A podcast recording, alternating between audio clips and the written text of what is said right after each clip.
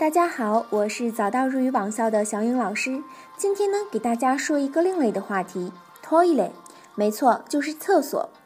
在日本呢，上厕所已经不仅仅是为了方便，还兼有休闲、消遣、享受的功能。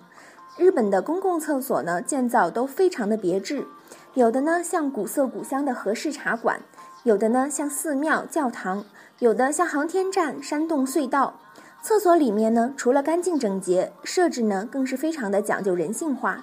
例如，在女性的公共厕所里面，安装了名为音机的音盒，只要按动它的开关，就可以发出一种潺潺流水的声音，遮掩不雅的声音。有的呢，安装了婴儿台，妈咪可以在里面为孩子换尿布；有的则安装了梳妆台，女士可以补妆后再离开。坐便器不仅有加热的功能呢，还有清洁的功能。听完我的介绍，你是否想去日本上一上厕所？